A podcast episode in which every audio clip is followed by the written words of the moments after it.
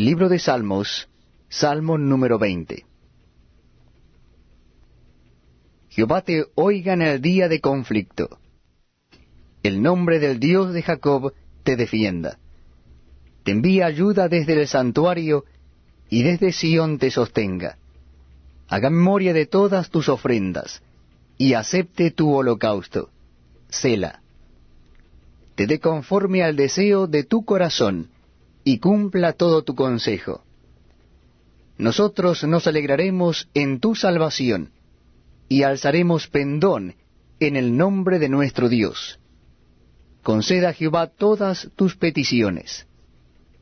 Ahora conozco que Jehová salva a su ungido.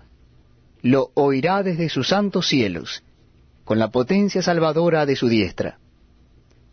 Estos confían en carros, y aquellos en caballos mas nosotros del nombre de Jehová nuestro Dios tendremos memoria. Ellos flaquean y caen, mas nosotros nos levantamos y estamos en pie. Salva Jehová, que el rey nos oiga en el día que lo invoquemos. Libro de Salmos, Salmo número 21. El rey se alegra en tu poder, oh Jehová, y en tu salvación, cómo se goza le has concedido el deseo de su corazón, y no le negaste la petición de sus labios. Sela. Porque le has salido al encuentro con bendiciones de bien. Corona de oro fino has puesto sobre su cabeza. Vida te demandó, y se la diste. Largura de días eternamente y para siempre.